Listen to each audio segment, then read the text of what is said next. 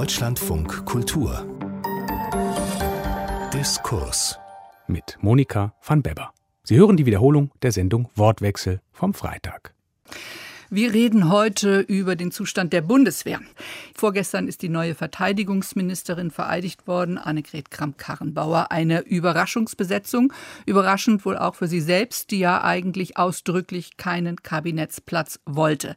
Jetzt sitzt sie auf einem, der auch noch den Ruf eines Schleuderplatzes hat und eine lange Liste ungelöster Probleme. Neue Leitung, alte Probleme. Was kann die neue Verteidigungsministerin ausrichten und was müsste sie ausrichten? Das ist unser Thema jetzt jetzt in der Runde mit Marcel Dicko. Er ist Militärexperte bei der Stiftung Wissenschaft und Politik. Mit meinem Kollegen Markus Pindor, Deutschlandfunk-Korrespondent für Sicherheitspolitik. Und mit Oberstleutnant Detlef Buch vom Bundeswehrverband. Herr Buch, Annegret Kamp-Karrenbauer ist von Teilen der Öffentlichkeit, aber auch des Parlaments mit viel Skepsis empfangen worden. Der Bundeswehrverband dagegen nennt sie eine große Chance. Wo sehen Sie denn die Chance? Was erwarten Sie von ihr? Ja, ich kann diese Skepsis nicht teilen, von der Sie sprechen.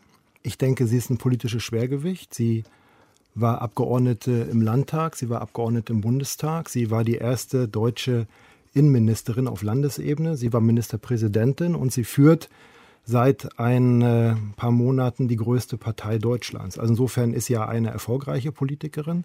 Sie hatte ein erfolgreiches politisches Netzwerk und äh, ist ein politisches Schwergewicht. Und von daher sehe ich eher zuversichtlich hm. in die Zukunft.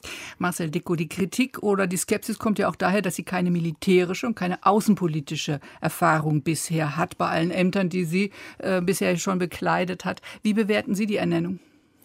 Das ist nicht ungewöhnlich, dass neue Verteidigungsministerinnen und Minister keine einschlägige Vorerfahrung haben in diesem Bereich. Ich glaube, das ist auch nicht unbedingt nötig. Wichtig ist, sich auf dieses Amt einzulassen, genau hinzuhören sehr gründlich die Aktenlage zu studieren, denn die ist komplex und schwierig und bietet eine große Anzahl von Herausforderungen.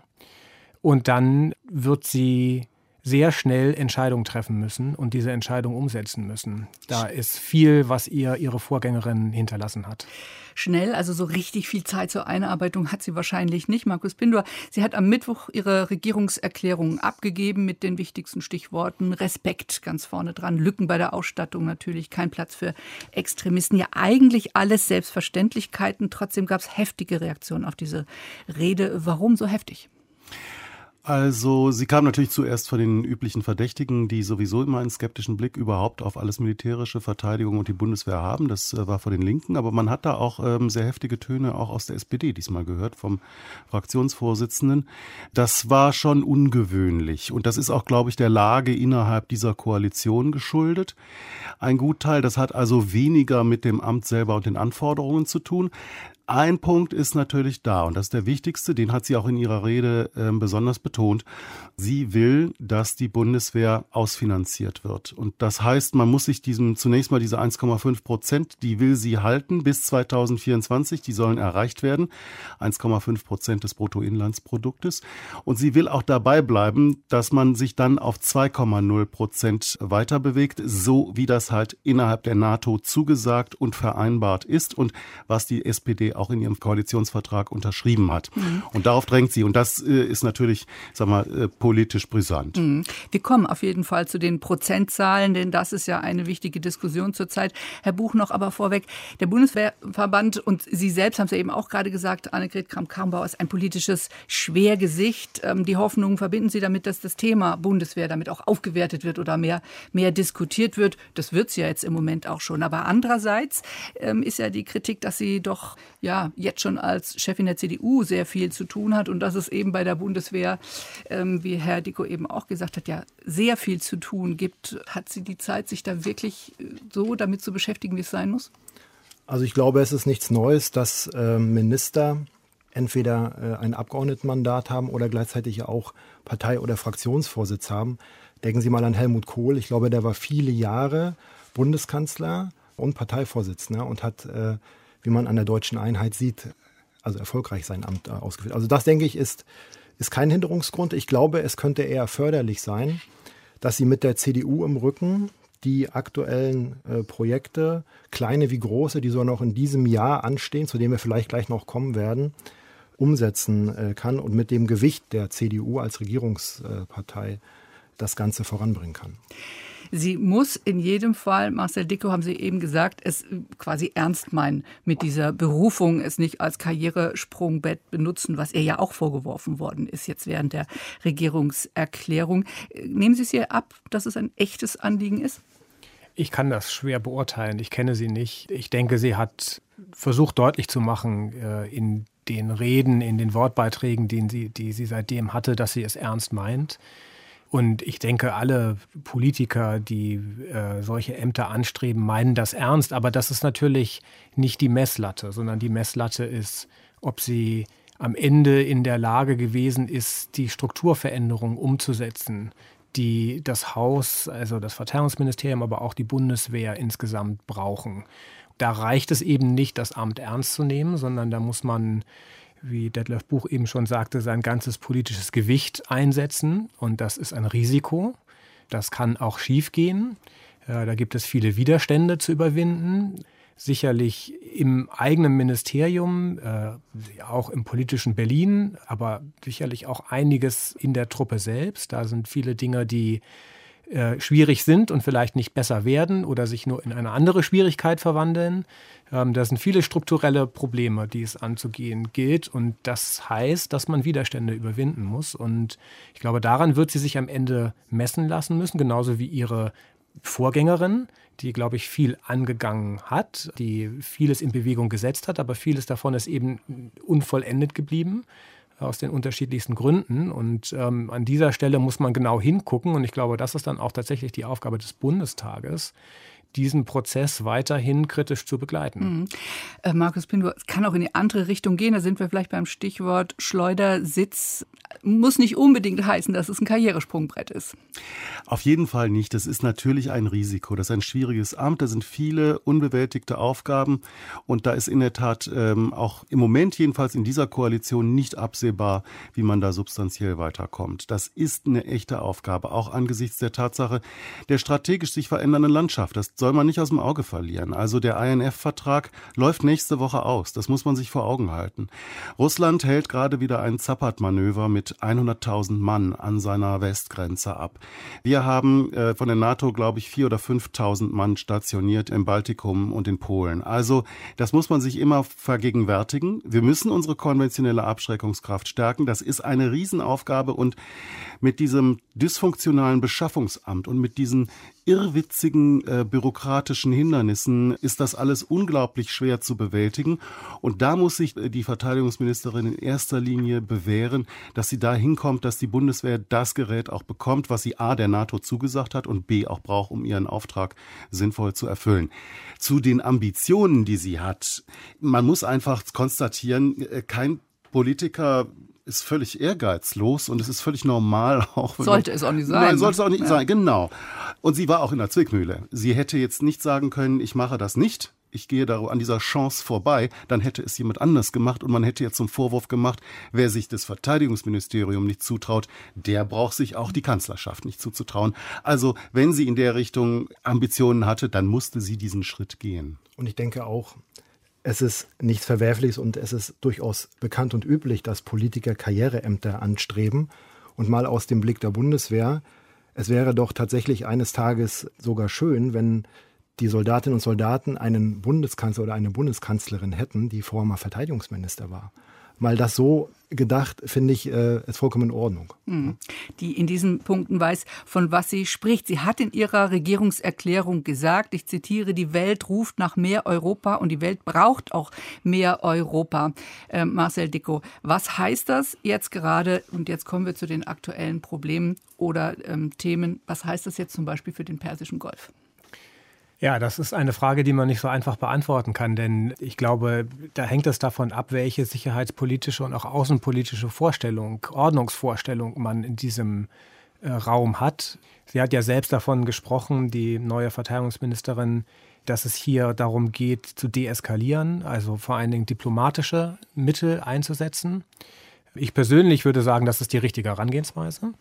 Europa sollte sich nicht in einen Konflikt im Nahen und Mittleren Osten hineinziehen lassen.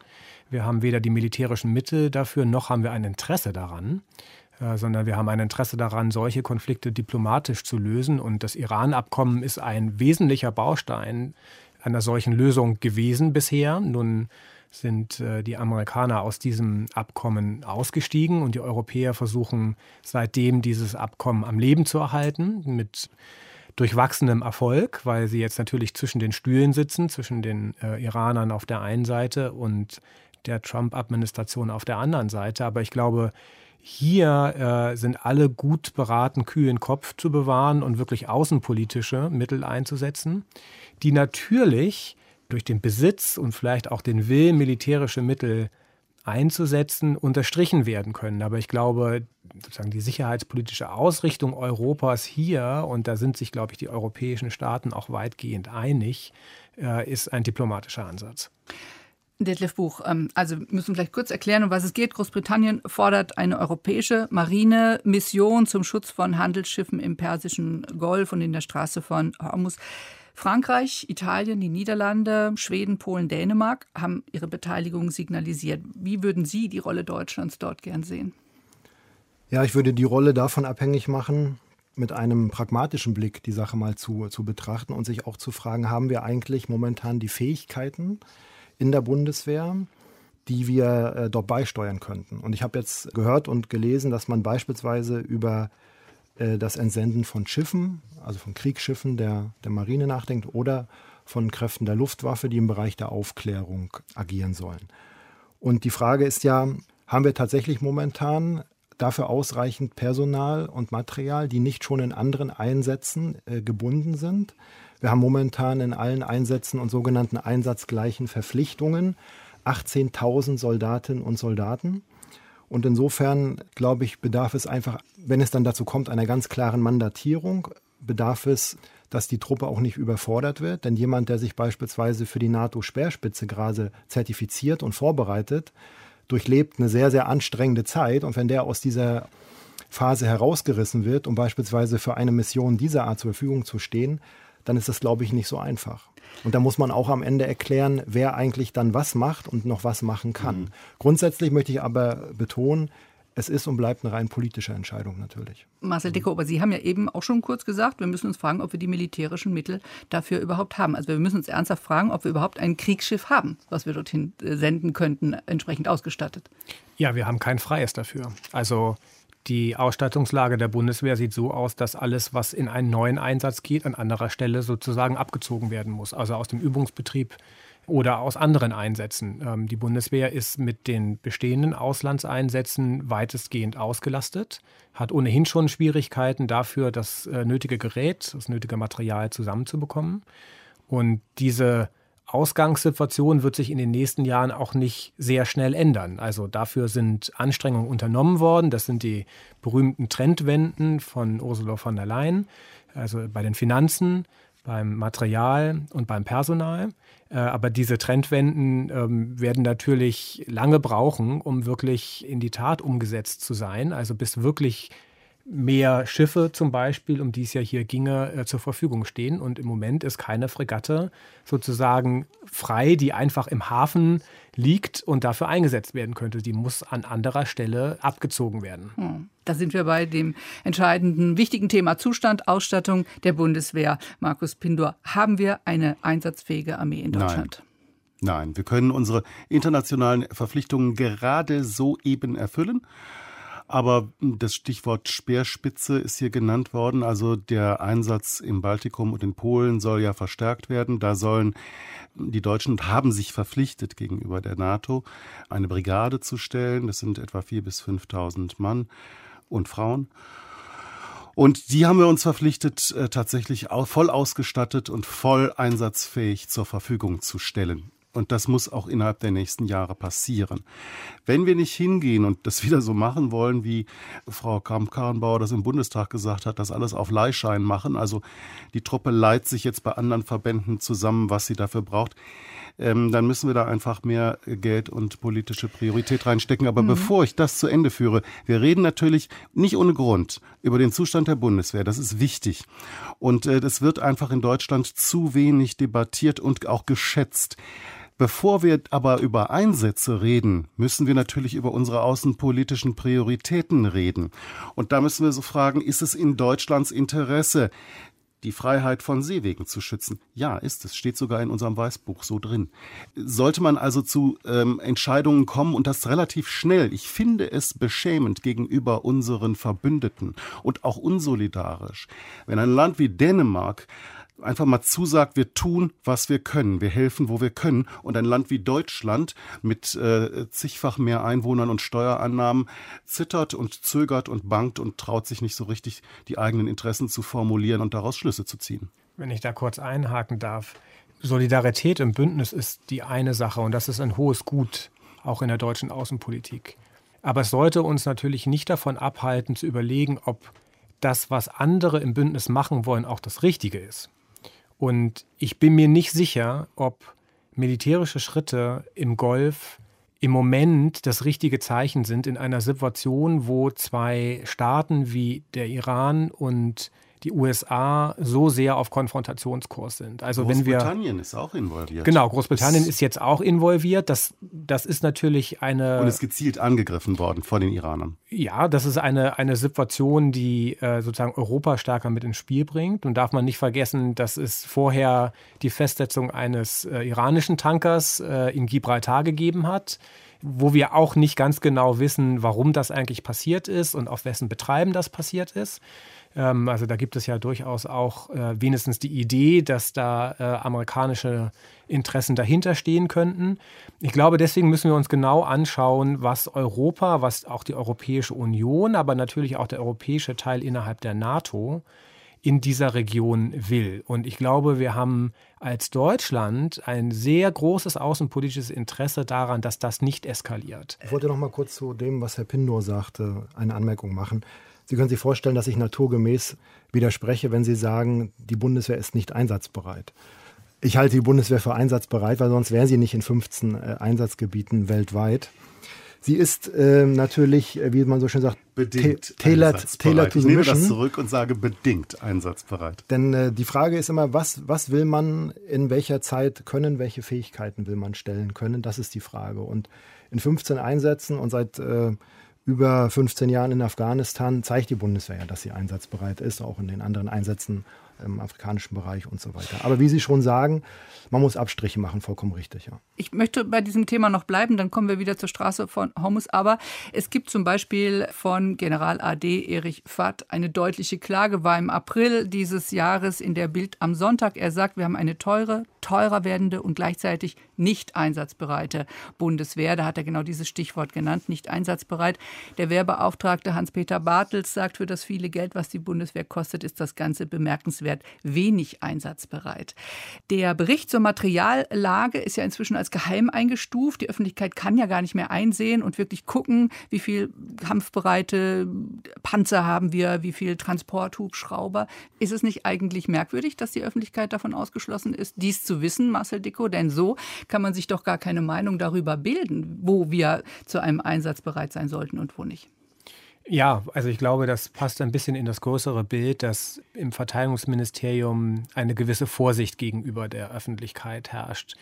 Die ehemalige Verteidigungsministerin, Frau von der Leyen, ist da anders angetreten, hat versucht, eine größere Offenheit auch in der Diskussion mit der Öffentlichkeit herbeizuführen. Der Weißbuchprozess, also wo es eine ganze Reihe von Veranstaltungen gegeben hat zu den unterschiedlichsten Themenfeldern, die dann im Weißbuch behandelt wurden, ist ein Beispiel dafür. Aber wie das dann häufig ist in äh, Regierungen, wenn dann die Probleme kommen, dann wird es schwierig, das auch in der Öffentlichkeit zu diskutieren. Dann kann man sich auch angreifbar machen. Und sozusagen der Klarstand von Material, also die Einsatzfähigkeit von Großwaffensystemen, ist ein Problemfall, muss man ganz klar sagen. Ähm, da gibt es eigentlich nur Hiobsbotschaften in den letzten Jahren. Und dann ist es natürlich nicht weiter verwunderlich, dass man das nicht mehr als nötig in die Öffentlichkeit hm. ziehen möchte. Markus Pinto, Sie haben ja gesagt, jetzt bleiben wir mal bei bedingt einsatzbereit. Was fehlt also der Bundeswehr? Ich nehme jetzt mal willkürlich ein Beispiel. Äh, nehmen wir den Schützenpanzer Puma. Der Schützenpanzer Puma ist natürlich wichtig. Ein Schützenpanzer ist immer wichtig in einer konventionellen Armee und in konventionellen Streitkräften. Damit können Schnellkräfte äh, von A nach B gebracht werden und auch geschützt. Davon wurden 350 Exemplare bestellt. Das hat, äh, ich weiß nicht, wie viele Jahre gedauert, aber helfen Sie mir aus. Ich, das ist, glaube ich, seit 20 Jahren in der Planung. Ja. Und äh, davon sind jetzt knapp über 200 Exemplare ausgeliefert. Und von denen sind aber nur 60 überhaupt äh, fahrtüchtig und gebrauchsfähig ich sage ich sag das jetzt mit Absicht so, nicht einsatzbereit. Denn äh, einsatzbereit sind die auch nicht, äh, weil die Bundeswehr hält sie noch nicht für richtig ausgereift und einsatzbereit. Gleichzeitig haben sich die Kosten für, für dieses System von drei auf sechs Milliarden Euro verdoppelt. Was nicht an den Begehrlichkeiten der Rüstungsindustrie in diesem Fall liegt, äh, denen sollte man natürlich auch genau auf die Finger schauen. Es liegt aber daran, dass immer neue Anforderungen an dieses Rüstungsgut gestellt wurden aus der Ministerialbürokratie. Im Verlauf von 20 Jahren werden Dinge eben auch ähm, meistens teurer. Das ist, ein, das ist ein unglaublicher Fall. Das kann einfach so nicht sein. Und dieses Beschaffungsamt der Bundeswehr ist der, der Problemfall. Es gibt einen Grund, warum Hans-Peter Bartels, der Wehrbeauftragte, vom Bürokratiemonster Bundeswehr in seinem Wehrbericht sogar. Äh, also worüber spricht. müssen wir jetzt zuerst reden? Über das Beschaffungswesen, über das Geld oder über die Rüstungsindustrie? Ja, wir sollten vielleicht zuerst über das Geld reden, weil beim Geld fängt alles an letztlich. Das da kommen Geld. wir dann gleich zu diesem 2-Prozent-Ziel, was Markus Pinto ja. gleich am Anfang der Sendung ja, ja. genannt hat. Gut, reden wir darüber. Neue Leitung, alte Probleme. Was kann die neue Verteidigungsministerin ausrichten? Das ist heute unser Thema im Wortwechsel hier von Deutschlandfunk Kultur mit äh, Marcel Dicko, Leiter der Forschungsgruppe Sicherheitspolitik bei der Stiftung Wissenschaft und Politik, mit meinem Kollegen Markus Pindor, unser Deutschlandfunk-Korrespondent für Sicherheitspolitik und mit Oberstleutnant Detlef Buch vom Bundesvorstand des Deutschen Bundeswehrverbandes. Herr Buch, 2 Prozent Prozent. Ziel gibt es nicht nur beim Klima, sondern eben auch beim Thema Bundeswehr. Diese zwei Prozent hatte der NATO-Gipfel in Prag 2002 schon mal beschlossen. 2014 wurde das dann vertraglich zugesichert. Der damalige Verteidigungsminister hieß Steinmeier. Und Annegret Karrenbauer hat jetzt angekündigt, dass sie dieses 2-Prozent-Ziel erreichen wird. Wir sind heute bei 1,36 Prozent. Das ist also eine erhebliche Steigerung. Kritiker sagen, da müssten wir ja unseren Rüstungshaushalt verdoppeln auf dann 85 Milliarden Euro. Ist diese Prozentzahl, die sich ja am Bruttoinlandsprodukt bemisst, eine sinnvolle Marke? Naja, die Prozentzahl setzt natürlich Ziele und Zwischenziele. Insofern gibt die Prozentzahl natürlich eine erreichbare Latte, über die man entweder steigen kann oder unterdurch gehen kann. Und insofern sagen wir auch als Verband, wären momentan schon im überschaubaren Rahmen der mittelfristigen Finanzplanung, das sind so die nächsten vier bis fünf Jahre, 1,5 Prozent. Ein Wert, die den Gegenwert von 52,2 äh, Milliarden Euro widerspiegeln würden die erstmal als Zwischenziel erreicht werden müssten. Und wenn Sie schon über die 1,37 reden, dann sagen wir, könnte man die Schritte 1,44, 1,46, 1,5 Prozent machen. Und insofern ist das ein Wert, der erreichbar scheint, zumal auch im Hintergrund natürlich wichtig ist. Es wird äh, viel, wenn man über das Geld redet, von äh, Aufrüstung oder Ähnlichem gesprochen. Die Bundeswehr ist seit 2016 allein um 7000 Menschen gewachsen insbesondere Zeit- und Berufssoldaten.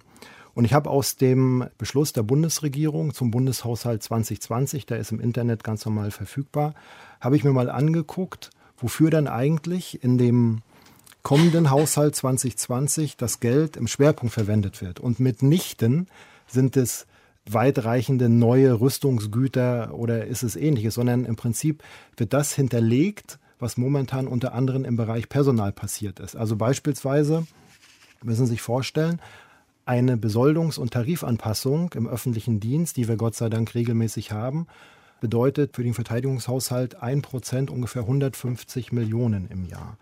Und die derzeit laufende Anpassung war Gott sei Dank äh, vernünftig mit über 7 Prozent. Und wenn Sie das mal hochrechnen, dann haben Sie schon etliche 100 Millionen. Das heißt, in diesem, in diesem Mehrbedarf an Geld bildet sich viel im Bereich des Personals, es geht um Versorgungsrücklagen, es geht um Pensionen, Es geht äh, um allgemeine Verwaltungskosten. Es geht um Neubauten in den Kasernen. Von 270 Kasernen, die wir noch haben, wird ja Gott sei Dank momentan auch viel saniert. 110 Millionen Euro allein für Neubauten. Also ich meine, mit Ausrüstung, für Ausrüstung ist da noch gar nichts gewonnen. Ist noch gar nichts gewonnen. Hm. Genau, und deswegen halte ich auch nichts davon und finde das Unfug, wenn jemand, der auf den Verteidigungshaushalt guckt, sagt, wir reden hier von massiver Aufrüstung oder ähnliches, sondern es geht erstmal um eine Grundausrüstung, um die Trendwende Personal zu schaffen, um die Menschen zu bezahlen, um dafür zu sorgen, dass die Verwaltung läuft und dass die Kasernen so sind, dass es nicht aus, dem, aus dem Wasser kann, ja. genau. Deswegen hat Annegret Kramp-Karrenbauer dieses äh, Aufrüstung ja weit von sich gewiesen und eben auch gesagt, es geht nicht um Auf, sondern um Ausrüstung. Bleiben wir trotzdem nochmal bei der Frage Prozentzahl, denn diese Prozentzahl ist eben eine relative Zahl zum Bruttoinlandsprodukt. Das heißt, ein Land wie Griechenland mit einem geringen Bruttoinlandsprodukt erreicht diese zwei Prozent natürlich wesentlich leichter und mit einer kleineren absoluten äh, Summe, die sie in die Rüstungspolitik oder in die Ausrüstungspolitik äh, steckt, wie Deutschland beispielsweise. Also ist es sinnvoll, eine Prozentzahl zu nehmen oder soll man lieber in Zukunft über absolute Zahlen sprechen, Marcel Dicko?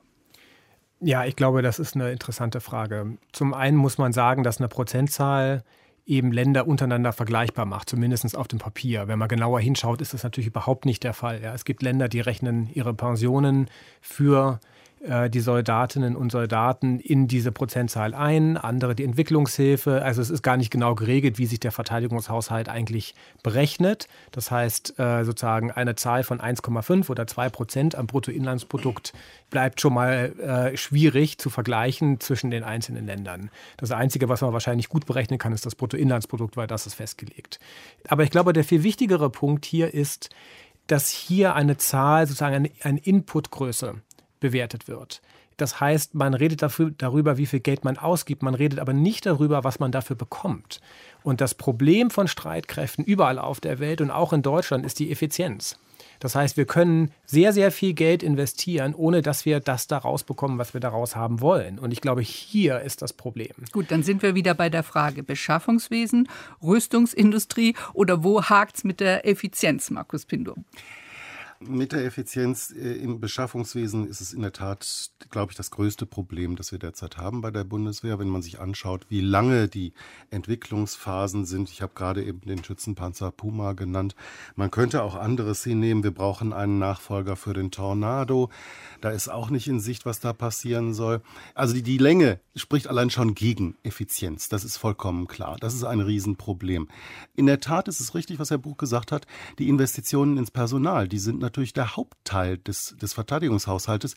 Und da muss ich auch ganz klar sagen, das ist auch richtig so, denn wir brauchen qualifizierte junge Menschen, die sich für die Bundeswehr auch interessieren und dort auch sinnvolle Karrieren anstreben können. Und an diesen Menschen mangelt es ja auch offensichtlich ähm, auch am Nachwuchs bei der Bundeswehr. Aber ich will jetzt mal beim Beschaffungswesen bleiben, Oberstleutnant Detlef Buch, Beschaffungswesen. Da wird ja schon eine Reform versucht seit vielen ähm, Verteidigungsministern äh, schon vor, vor Frau von der Leyen. Woran hakt's? Was macht dieses Haus zu einem Moloch? Also ob es ein wirklicher Moloch ist, äh, weiß ich nicht. Es ähm, mangelt meines Erachtens insbesondere daran, dass die Menschen fehlen, die in dem äh, Bundesamt in Koblenz und seinen Außenstellen die Projekte bearbeiten können. 1500 und Stellen, die unbesetzt sind, ist eine richtig, Zahl, die ich gelesen habe. Richtig. Ich hatte jetzt im Kopf 1100 Stellen. Es kann aber sein, dass es vielleicht nur 1100 Stellen von Beamten sind und 400 Stellen für Arbeitnehmer und Soldaten. Das mag gut sein. Und wenn Sie jemanden einfach nicht an dem Schreibtisch sitzen haben, an dem die Verträge ausgearbeitet werden, an dem die Verhandlungen mit der Industrie geführt werden und gleichzeitig aber auch natürlich die ministeriellen Vorgaben umgesetzt werden können, und gleichzeitig einen hohen Krankenstand haben, weil halt die Menschen, die da sind, überlastet sind, dann haben sie am Ende diese Verzögerung und dann haben sie am Ende auch ja, die Probleme, die bei der Truppe ankommen, wie sie Herr Pindur teilweise auch geschildert hat, für die die Truppe übrigens nichts kann, muss man nochmal eindeutig sagen. Personalmangel ist das eine, aber schlicht und ergreifend, dieses Amt muss gründlich reformiert werden. Und da muss, das kann nur von oben passieren. Mhm. Reformiert werden. Ich sage ja, das wird schon sehr lange versucht. Ich habe auch die Stichworte gelesen. Regelungsdichte, komplizierte Verfahren, ineffektive ja. Strukturen, zum Beispiel bei Ihnen gelesen, Herr Dicko. Also was sind das für Strukturen oder was sind das für Regelungen, die zu dicht sind? Was, da muss man doch mal irgendwo anfangen können.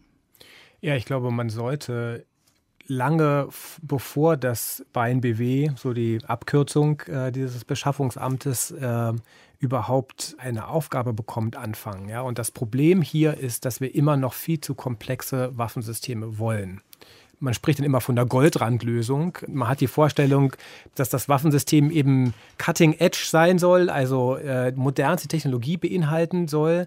Das ist hochkompliziert und kostet, also sozusagen dieser obere Teil, dass es eben so besonders modern und komplex sein soll, kostet unglaublich viel Geld und unglaublich viel Zeit und führt dann am Ende genau zu den Problemen, die man hat. Also es sind nicht, es ist nicht die Plattform sozusagen, ja. das, was man bauen kann, sondern es sind immer die letzten fünf bis zehn Prozent, die diese Probleme aus ausmachen. Und ich glaube, hier ist sozusagen die Politik gefragt und auch die Bundeswehr, nämlich zu sagen, was brauchen wir wirklich, wo können wir Abstriche machen, mit dem Ziel, dann vielleicht ein nicht 100% perfektes Gerät auf dem Hof stehen zu haben, das aber zeitig funktionierend und auch zu einem halbwegs vernünftigen Preis. Und wenn diese Anforderungen, nennt man das, Requirements an ein äh, entsprechendes Waffensystem gut formuliert sind, dann wird es dem Bein BW auch sehr viel leichter fallen, das entsprechend umzusetzen. Es fehlen dann trotzdem noch Juristen, die das gut machen müssen. Man muss hart verhandeln mit der Rüstungsindustrie.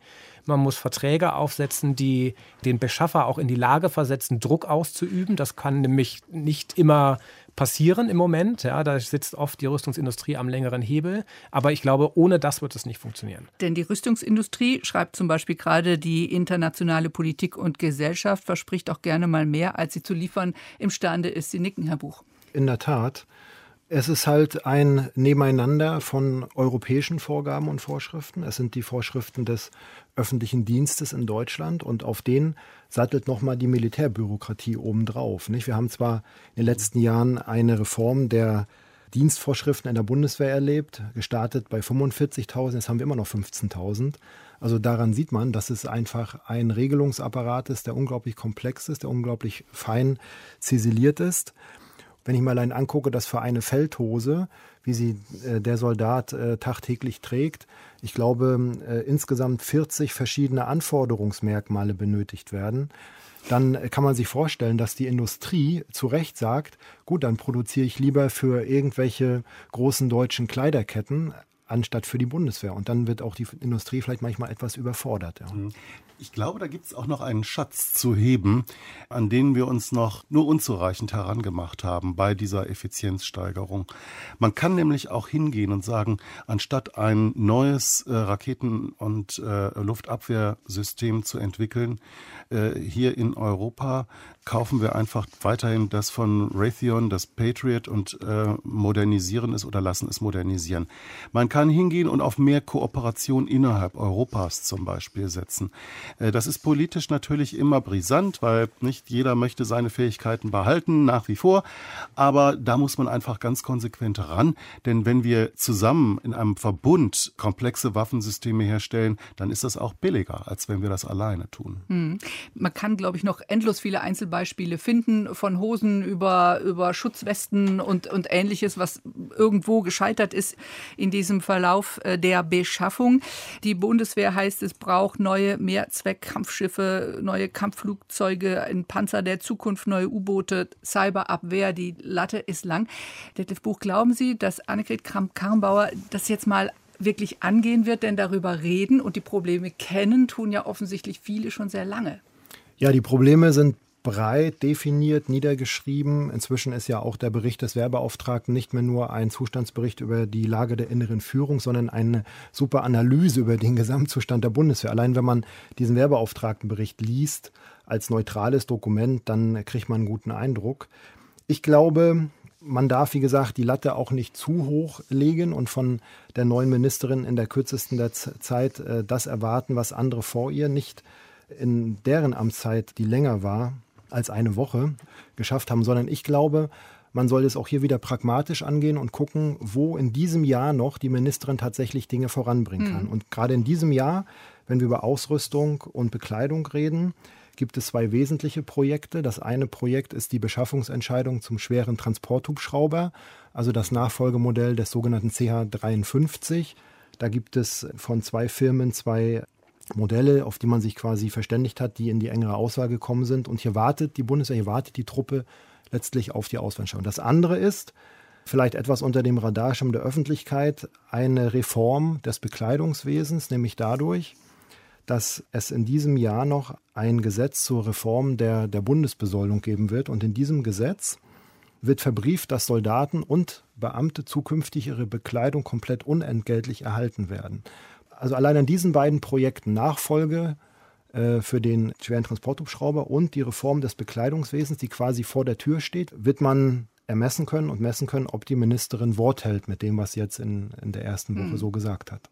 Ihre erste Woche im Amt als Bundesverteidigungsministerin, Marcel Dicko von der Stiftung Wissenschaft und Politik. Können Sie denn nach einer Woche schon erkennen, wo Ihre sicherheits- und ordnungspolitische Vorstellung hingeht? Sie haben vorhin gesagt, bevor wir über 2 Prozent, 1,5 Prozent oder wo auch immer rüber reden oder auch über den Einsatz äh, in, auf der Straße von Hormus, müssen wir doch erstmal darüber reden, was wir überhaupt wollen von der Bundeswehr. Lassen wir uns das jetzt mal besprechen. Was können Sie da schon erkennen an ordnungspolitischer Vorstellung?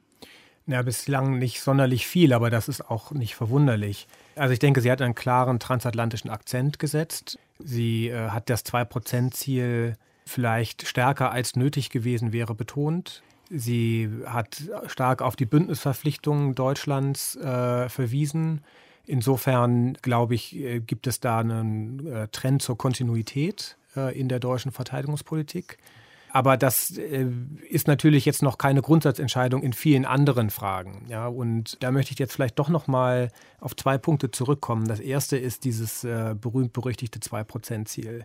Wir sollten uns noch mal vergegenwärtigen, wie das damals entstanden ist. Und das war nämlich ein Kompromiss zwischen den Europäern auf der einen Seite, insbesondere Deutschland, und den USA. Und dieser Kompromiss ging in saloppen Worten formuliert so. Wir sagen alle, dass wir das 2-Prozent-Ziel anstreben und schreiben das nieder. Auf der anderen Seite gucken die Amerikaner aber nicht so ganz genau hin, wie das dann passiert und ob das dann passiert. Also es war eine, es war, ist ja kein Vertrag. Eine Willensbekundung. Also das heißt, es ist eine, eine gefährliche Interpretation, es ist eine gewagte Interpretation. Also man weiß schon als Politiker, was man unterschreibt auf einem NATO-Gipfel. Ja, das natürlich. weiß man schon. Und diese Forderung ist ja nicht ganz so neu. Also 2002 wurde sie zum ersten Mal angewandt. Also selbst jemand, der wirklich lange gewillt war, wegzusehen wie Barack Obama, hat 2014 gesagt, die Deutschen seien Freerider. Aber trotzdem, lassen Sie uns mal den Wortlaut genau ähm, wiederholen. Verbündete, die unterhalb der 2% liegen, verpflichten sich, jedes Absinken der Verteidigungsausgaben zu stoppen, also nicht runterzufallen und sich innerhalb von zehn Jahren, das wäre dann bis 2024, auf 2% zuzubewegen. Das, das ist, ist, der genaue Wortlaut. Das ist genau der Wortlaut und ich glaube, der spiegelt diesen Kompromiss nämlich wieder, weil allen Beteiligten, auch den Amerikanern klar ist, dass ein Land wie die Bundesrepublik mit dem Exportüberschuss und diesem Bruttosozialprodukt, das ja hoch ist verglichen mit der Einwohneranzahl, ja, eben nicht in der Lage ist, 2% auch nur mittelfristig zu erreichen.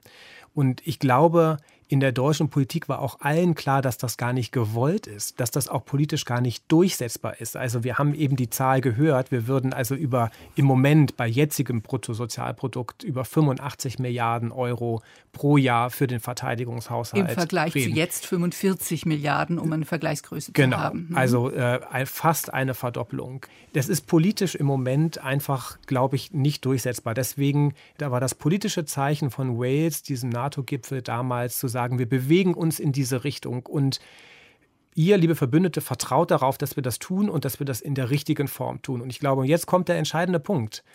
Es geht nicht darum, wie viel Geld wir investieren, sondern es geht darum, dass wir, also wir, die Bundesrepublik und die Bundeswehr, nachher in der Lage ist, die Bündnisverpflichtungen Verpflichtungen zu erfüllen. Das heißt, das Geld muss so eingesetzt werden und die Frage ist nicht, wie viel, sondern wie, dass am Ende das, was zugesagt wird, auch bereitsteht und dass bei einer entsprechenden sicherheitspolitischen Lage sich die Bundeswehr im Auftrag des Parlaments auch entsprechend engagieren kann. So, und da sind wir jetzt bei dem 1,5 Prozent Ziel, denn eine vertrauliche Finanzbedarfsanalyse 2020 von der Planungsabteilung im Verteidigungsministerium ist jetzt nicht mehr vertraulich. Die Welt hat sie veröffentlicht und sagt, für alle militärischen Fähigkeiten, die Deutschland der NATO zugesagt hat, bräuchten wir eben 1,5 Prozent bis zum Jahr 2023. Also in den kommenden vier Jahren sind immer noch ein Plus von 33 Milliarden Euro. Zwei Prozent Der frühere Verteidigungsminister Volker Rühr hat jetzt auch gerade gesagt, das ist wirklich eine Geisterdiskussion. Lasst uns weg von dieser Prozentzahl, sondern hin zur Kernfrage, was erwarten wir von unserer Bundeswehr? Was soll die leisten können? Welche Aufgaben soll sie erfüllen? Und dann müssen wir gucken, dass wir das auch bezahlt kriegen. Aber erstmal sozusagen inhaltlich argumentieren, Oberstleutnant Detlef Buch. Würden Sie dem zustimmen? Ja, ich denke auch. Also die Anforderungen an das, was die Bundeswehr können und leisten muss, müssen natürlich klar definiert sein. Und wenn man sich ähm, in all die Papiere, die es gibt und all die Konzepte einliest, dann bin ich eher einer von denen, die sagen, im Prinzip haben wir alles schwarz auf weiß. Wir haben es nur vielleicht nicht in einem Papier stehen. Grundsätzlich natürlich die Anforderung der Einsatzbereitschaft für den politisch gegebenen Auftrag, das ist klar, aber grundsätzlich auch natürlich ein verlässlicher, und im Markt bestehender Arbeitgeber zu sein. Denn mhm. es bringt ihnen natürlich nichts, hm. eine Bundeswehr zu haben, die am Ende vielleicht dann doch alle Eurofighter und alle Puma hat, aber kein Personal hat, was, es, was sie bedienen kann. Und das ist eben, finde ich, und das liest man ja auch hier und da durchaus schon mal, auch eine der großen Herausforderungen, den Dienst in der Bundeswehr so attraktiv zu halten und zu gestalten zukünftig, dass die Menschen eben den Arbeitgeber Bundeswehr wählen und äh, eben keinen anderen Arbeitgeber. Und das wird bei bei sinkenden äh, Geburtenjahrgängen etc., glaube ich, immer schwieriger. Ja. Aber dafür gibt es Stellschrauben im System, an denen noch mehr gedreht werden könnte. Und auch daran muss man die Ministerin messen, wie sie zum Beispiel, dann bin ich auch äh, fertig, mit diesem Thema äh, Binnenarbeitsmarkt. Ist ein etwas, spier ist ein etwas äh, äh, sperriges Wort, aber dennoch zutreffend. Also das Thema Binnenarbeitsmarkt bewegt. Jedes Jahr beenden ihren Dienst in der Bundeswehr ungefähr 25.000 Soldaten und zivile Beschäftigte, die hochqualifiziert sind und denen tatsächlich noch kein vernünftiges Angebot zu einer Weiterbeschäftigung, bürokratiearm, niedrigschwellig angeboten werden kann. Und ich glaube, ein Teil des Fachkräfteproblems, was die Bundeswehr hat, könnte allein dadurch gelöst werden, dass wir etwas mehr als die momentan 200, die über diesem Weg bei uns bleiben, gewinnen könnten. Mhm. Wir drehen uns oft um die deutschen Befindlichkeiten. Das, was hier durchsetzbar ist, das, was in Deutschland äh, akzeptiert würde. Das ist natürlich richtig, das müssen auch Politiker tun. Sie müssen auch darauf schauen, das ist vollkommen klar. Aber man muss gleichzeitig schauen, wie stehen wir im Bündnis da? Wie sind die Anforderungen? Ganz klar, die müssen definiert sein. Und äh, danach muss man sich richten. Aber das Ganze wird eigentlich nur als Abwehrdebatte instrumentalisiert, um sich von höheren Verteidigungen nicht an einen höheren Verteidigungshaushalt gewöhnen zu müssen, den wir schlicht und ergreifend aber brauchen, wenn wir die Investitionen tätigen, die wir schon der NATO zugesagt haben. Und zum Schluss noch eins, die strategische Lage hat sich geändert. Nicht ohne Grund wurde dieser Beschluss mit den zwei Prozent nochmal erneuert 2014. Das war das Jahr, in dem Putin die Krim besetzt hat, in dem der Konflikt in der Ostukraine losgeschlagen wurde, in dem immer mehr Provokationen im Luftraum äh, über der Ostsee in den baltischen und skandinavischen Ländern durch die äh, russische Luftwaffe stattgefunden haben. Die strategische Lage hat sich geändert und mit ihr auch die Anforderungen an die Bundeswehr. Herr Buch hat eben gesagt, es ist eigentlich klar, was wir wollen von der Bundeswehr. Ist das so, Marcel Dicko? Ähm, Sie sagen ja, die Politik müsse sich endlich um Prioritätensetzung kümmern. Entscheiden, wo wollen wir die Priorität setzen, bei Auslandseinsätzen oder bei der Bündnis- und Landesverteidigung. Beides zusammen geht nicht, jedenfalls so, wie wir bisher aufgestellt sind. Ja, also mit, ähm, mit der Ausstattung ist das schwierig. Das ist genau der Spagat, der in den letzten Jahren nicht funktioniert hat. Es gab eine sehr starke Ausrichtung auf äh, Auslandseinsätze bis 2014. Dann sozusagen die Rückbesinnung auf die Landes- und Bündnisverteidigung. Dabei sind all die Lücken dann sichtbar geworden, äh, die bei Ausstattung und Personal vorhanden sind. Ähm, und jetzt ist sozusagen das Weißbuch von 2016 der äh, analytische und strategische Versuch, diese beiden Aufgaben wieder miteinander zu verbinden. Und sagt, es ist gleichrangig wichtig. Und sagt, es ist gleichrangig wichtig. Und dafür ist die Bundeswehr im Moment einfach nicht ausgestattet. Das wird mehr Geld kosten und ich glaube, die Steigerung des Haushaltes, ähm, des Verteidigungshaushaltes, die jetzt geplant sind bis 2023, spiegeln das wieder. Aber das allein reicht nicht. Also mehr Geld löst das Problem so nicht. Aber dann ist es doch, ist man noch von der Zielsetzung her, ist es doch ohne Geld auch nicht. Genau. Aber dann ist es doch eigentlich erstmal schon gar nicht klar, was die Bundeswehr in Zukunft für Prioritäten setzen soll und wofür sie äh, aufgestellt sein soll. Naja, wir haben schon bestimmte Anforderungen. Die Landesverteidigung hat in der Tat durch diese strategische Veränderung der Lage 2014 wieder mehr an Bedeutung gewonnen. Aber Weißbuch der Bundeswehr. Wir sind auch gehalten, die Freiheit internationaler Wasserwege und Handelswege mit zu schützen, also eine globale Ordnungsvorstellung mit durchzusetzen. Natürlich im Verein mit unseren Verbündeten, das können wir gar nicht alleine leisten. Das ist ja auch richtig, dass man immer zusammen mit den Verbündeten das alles tut. Aber auch dafür müssen wir Fähigkeiten haben. Und da kommt es jetzt nicht so sehr darauf an, ob wir eine ganze Mission selber bestreiten können. Nein, das wollen wir gar nicht. Aber wir können etwas beitragen. Und das muss eben da sein. Das muss nicht in aberwitzigen Größenordnungen sein. Wir müssen nicht von jetzt auf gleich überall weltweit äh, Bodenkrieg interventionsfähig sein. Nein. Aber wir brauchen einen ordentlichen Transporthubschrauber. Hm. Und wir brauchen ordentliche Schiffe dafür. Ja, und Sie treffen, glaube ich, einen wichtigen Punkt, weil die Bundeswehr hatte ja lange Zeit ein Motto, das hieß Breite vor Tiefe. Das heißt, man wollte in der Lage sein, alles zu können, wenn auch nicht durchhaltefähig. Also äh, sozusagen. Von allem so ein bisschen. Von allem so ein bisschen, aber nicht ständig oder nicht über lange Zeit. Und das hat dazu geführt, dass man hohle Strukturen aufgebaut hat, die nicht unterfüttert waren mit genügend Einheiten, genügend Material und so weiter und so fort. Und dieses Paradigma von wir wollen alles können ist aber, obwohl das offizielle Motto sozusagen nicht mehr da ist, immer noch vorhanden. Und es verhindert in vielen Stellen ernsthafte Kooperation mit anderen Ländern, die wirklich auf eine Rollenteilung hinausläuft, wo die Bundeswehr von sich aus sagt, das machen wir nicht mehr, weil das wird jemand anderes in einem Einsatz zur Verfügung stellen, weil wir sowieso immer mit anderen in diesen Einsatz gehen werden. Und das ist bitter, ne, weil das ist dann, das gibt sozusagen die Vorstellung der Armee, auf die alles selbst kann, wird aber zu einer Priorisierung und zu einer Fokussierung führen. Das heißt, die Bundeswehr kann ein Teil die französische Armee einen anderen Teil. Müssen wir uns auf eine europäische Armee ja zubewegen? Das ist eine Chimäre, so wie es momentan diskutiert wird.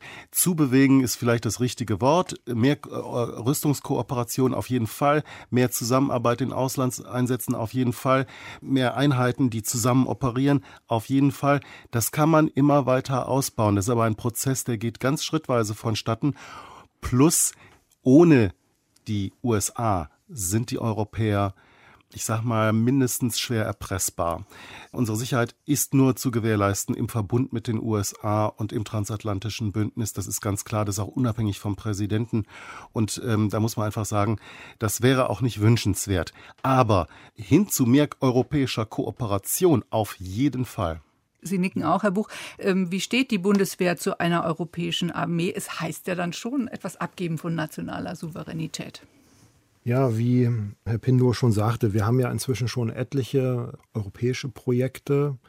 Wir haben äh, gemeinsame Chorstäbe. Wir haben uns bekannt, in dieser äh, permanenten, äh, strukturierten Kooperation mitzumachen mit ähm, einem Logistikverbund, mit einem Sanitätsverbund.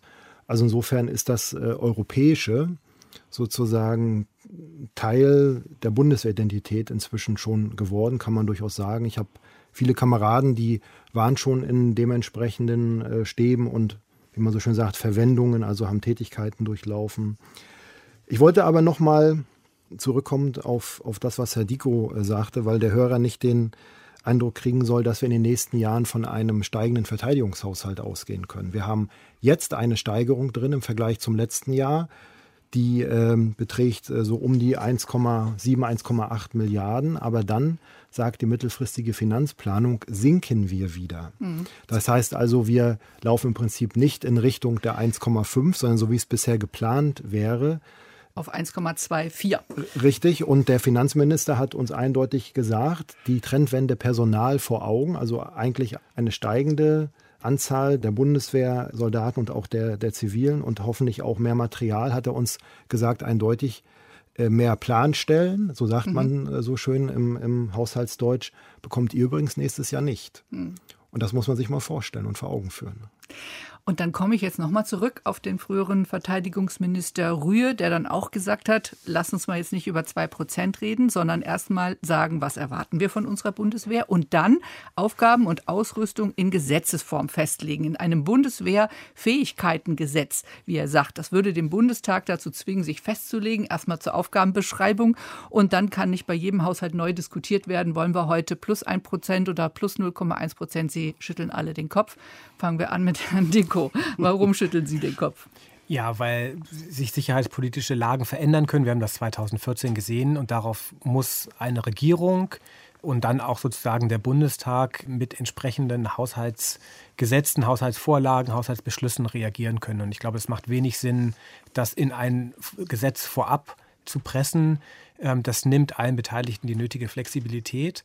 Und ich glaube, das ist tatsächlich wichtig, es ist ein demokratischer Prozess, dass der Etat für die Verteidigung ausgehandelt wird. Ja, das ist wichtig, dass diese Diskussion stattfindet, in der Sicherheitsrisiken und Fähigkeiten abgewogen werden und in der Prioritäten gesetzt werden müssen. Und was wir jetzt ja gerade vermissen, ist, was bei den Großwaffensystemen zum Beispiel die Prioritäten fehlen. Ja, also ich würde völlig sagen, mhm. wir haben ein Riesendefizit bei der Logistik und das müssen wir angehen. Geht vielleicht auch für die Schiffe. Ob wir ein neues Kampfflugzeug brauchen, wo das alte noch nicht mal voll entwickelt ist, würde ich sagen, müssten wir vielleicht noch mal darüber diskutieren.